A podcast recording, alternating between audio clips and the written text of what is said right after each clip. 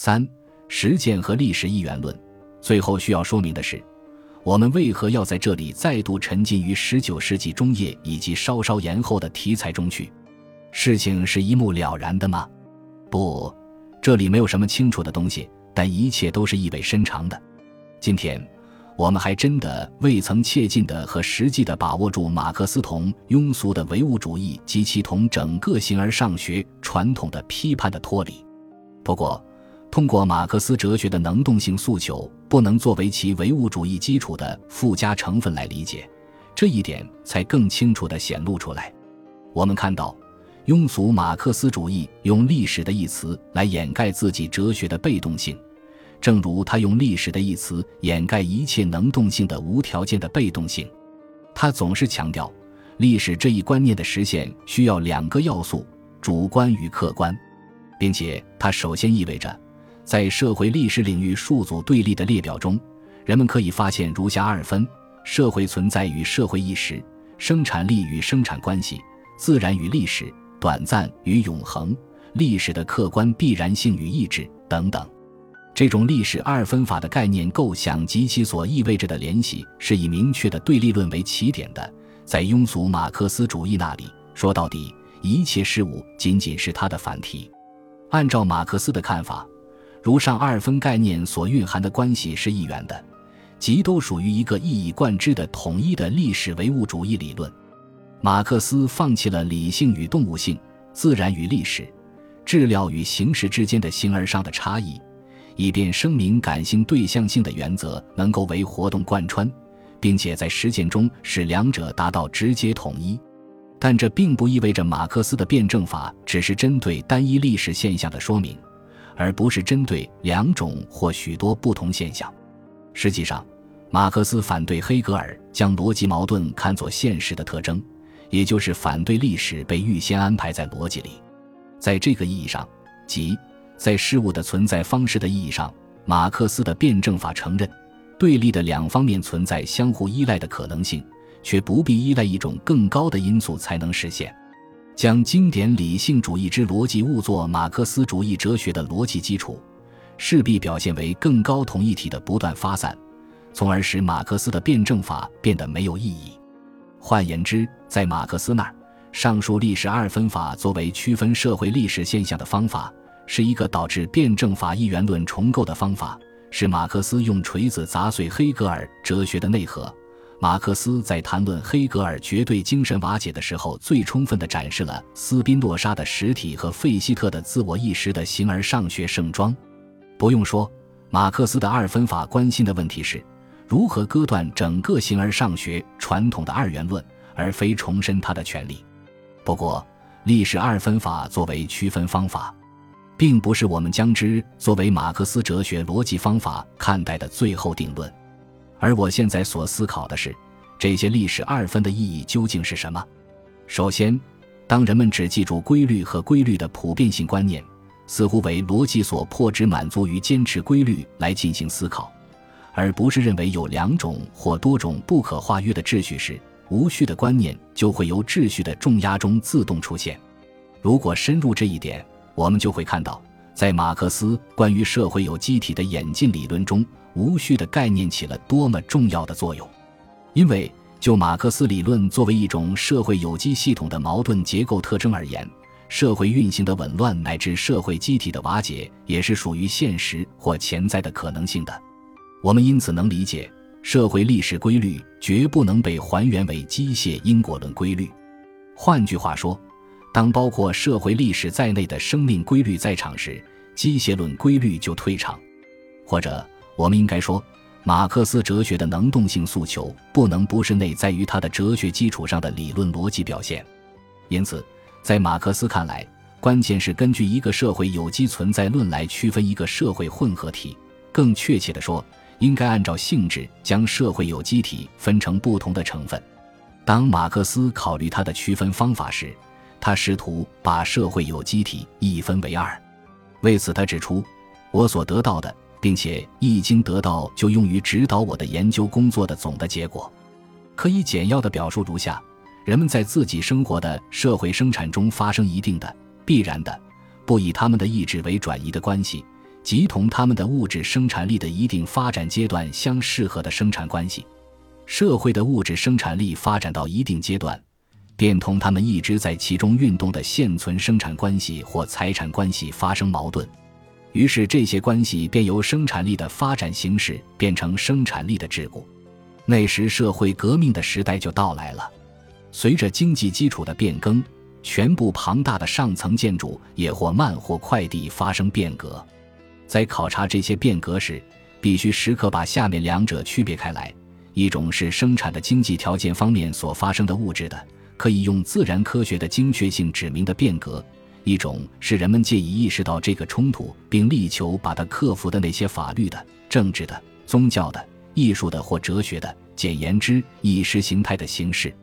我们判断一个人不能以他对自己的看法为根据，同样，我们判断这样一个变革时代也不能以他的意识为根据。相反。这个意识必须从物质生活的矛盾中，从社会生产力和生产关系之间的现存冲突中去解释。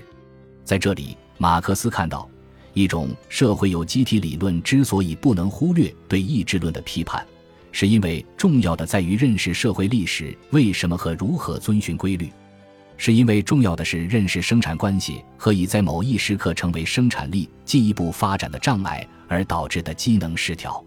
马克思运用历史二分法说明了意志论的错误，不仅为了批判其错误，而且为了指明意志、意愿造成的秩序与惰性、自然秩序的二分话语的哲学性质就在于它的意识形态性质。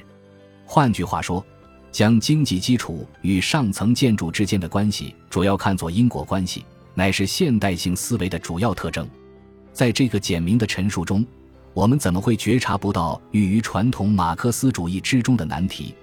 我们如何可能用自然科学的精确性指明这一时刻，在这一时刻生产关系成了生产力进一步发展的障碍？机械论者和唯心论者都以为自己想到了这个答案。机械论者说，革命行动的引发就像仅仅执行一下最终的技术操作。因为其余的一切已由自动使一切关系发生革命变化的经济发展的自发过程实现了，在机械论视野中，革命的需要仅仅成了一种理性主义的瞻望，即可以用理性方式加以操纵和改变的东西。须知，机械论者的看法的基本依据来自他们自以为是的时间空间化表象世界。这一时刻作为时间中的一点，是一个形而上学概念。它提供了使形而上学嵌入历史唯物主义的邪恶开口，问题就在于他由此在那个被称为社会历史的东西的性质差异的地方，只能看到社会发展的程度的不同。在这一方面，我们可以考虑一下伯格森的时间概念，它带有一点不自觉的马克思辩证法色彩。伯格森认为，初看起来性质的差异存在于两个事物之间，然而实际上。它存在于时间和空间的两种不同倾向之间，时间由于自身的缘故而倾向于接受或带有所有的性质差异。伯格森以绵延生命的延续的概念，力图从理论上重构生活的时间经验及其实质要素，阐明这种实质要素曾因机械因果思维的抽象而被遮蔽，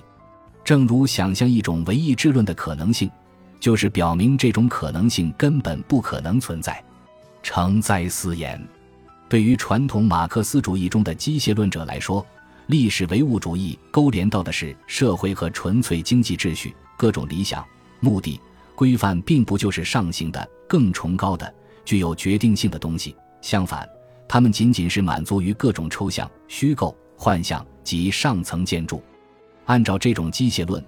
一种社会有机系统的矛盾结构需要通过中介、过渡和程度的变化而成另一种结构，它完满的对应着生产力、生产关系的朴素进化论辩证法。在这种对社会有机系统内部矛盾真正性质差异的忽视中，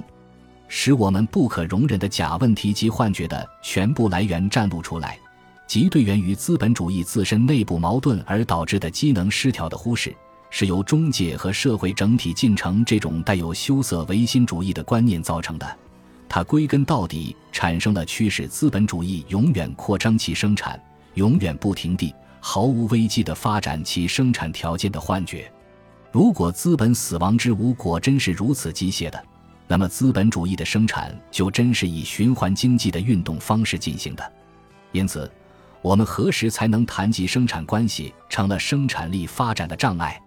严格的分析只能导致一个可能的答案：何时都不可能。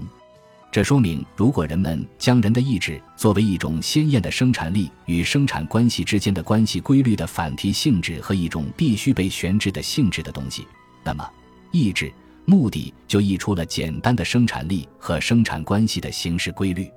于是，庸俗马克思主义的框架对于人类认识自己创造的历史来说过于狭窄。相反，这个框架对于被特殊看待的历史主体的某种表现来说，则过于宽松，因为无论如何，针对我们何时才能谈及生产关系成了生产力发展的障碍这个问题，传统马克思主义之中的唯心论者假设：如果由我来决定，历史唯物主义应该永远胜券在握。如果他的这种立场的选择仅仅只是唯意志论的决定，那么。它实质上让历史唯物主义勾连到的只是国家和纯粹权力政治的秩序，历史的真正主体是国家，并且也是鲜艳的设想资本主义自身何时机能失调。唯意志论在此意义上凸显为传统马克思主义哲学的一个向度，即政治哲学向度，能动性原则蜕变成一切政治浪漫主义的原则，这样。机械论者和唯心论者所需要的出发点，不是一般的辩证对立概念，而是否定性的对这一半或另一半的根本怀疑。这些理论从总体上看，也可能试图按照二分法或者多条线对社会历史进行区分，试图以此解释自然规律和历史规律的差异，却急急忙忙地构造出一个所有历史的总体观念。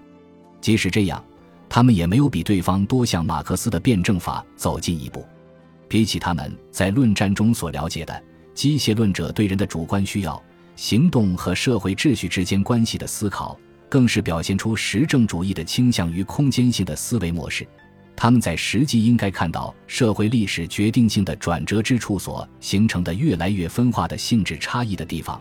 却只是看到一系列社会变化之程度差异。他们在实际应该从社会历史内部看到形成改革障碍的事物，却只是从外部将其看成形成社会量变的东西。他们将历史唯物主义勾勒为社会历史线性进化论，同时必须将其勾勒为同质的、空洞的时间上的观念。他们无法设想生产力一旦超出了其框架，它需要新的社会关系形式。反过来说。唯心论者出于厌恶盛行的物化意识，而根据时间来思考社会历史的变化，把这一动态因素绝对化，而把性质的差异化归于时间一边。正是在这个被他们压制的空间前提中，我们可以发现它的政治逻辑，即把历史设想为直线型的演化系列的事件。但是，谁保证能产生历史事件？对唯心论者来说，当然是人的意志。仔细研究起来。唯心论者承认意志能产生历史事件，实乃至投资式的思想游戏。阿尔都塞发现，历史事件不可能由人类制造出来。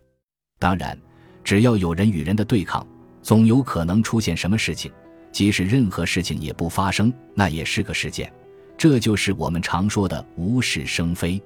但绝不提供产生历史事件的可能性，绝不提供用以区分历史事件。同人们日常遇到默默无闻的无数小事的理由，在这种情形下，伪装和理论的欺骗就发挥作用。理论的作用显然既是一种现实认识的障碍，又是一种现实的愿望表达。不要失去对事件的理论控制。然而，马克思看到，在最好的情况下，这些作用也只能使所有现实事件都被遗忘了。世界舞台则局限于舒适，局限于批判。人和唯意者怎么有可能改造世界呢？其实，唯心论者除了在政治事务的辩论时关心意志渲染外，他们的主要观点一直是：没有一种行动能达到预想的目的。在庸俗马克思主义中尚未表达清楚的东西，在德国唯心主义那里已经像一种道德一样不证自明。人类及其个体是在辩证过程中展开的理性工具，因此，历史事件的反题性质。成为拯救了唯心主义的现实的唯一真正的功效。只要他不干扰自己沉溺于幻想，唯心论者就无法设想他会跟自己的生活环境有什么真正的冲突。这样看来，庸俗马克思主义就其哲学开端而言是反马克思哲学的。一言之，马克思的哲学包含着能动的、革命的东西，我们不可能将其本质从其唯物主义基础中剥离开来。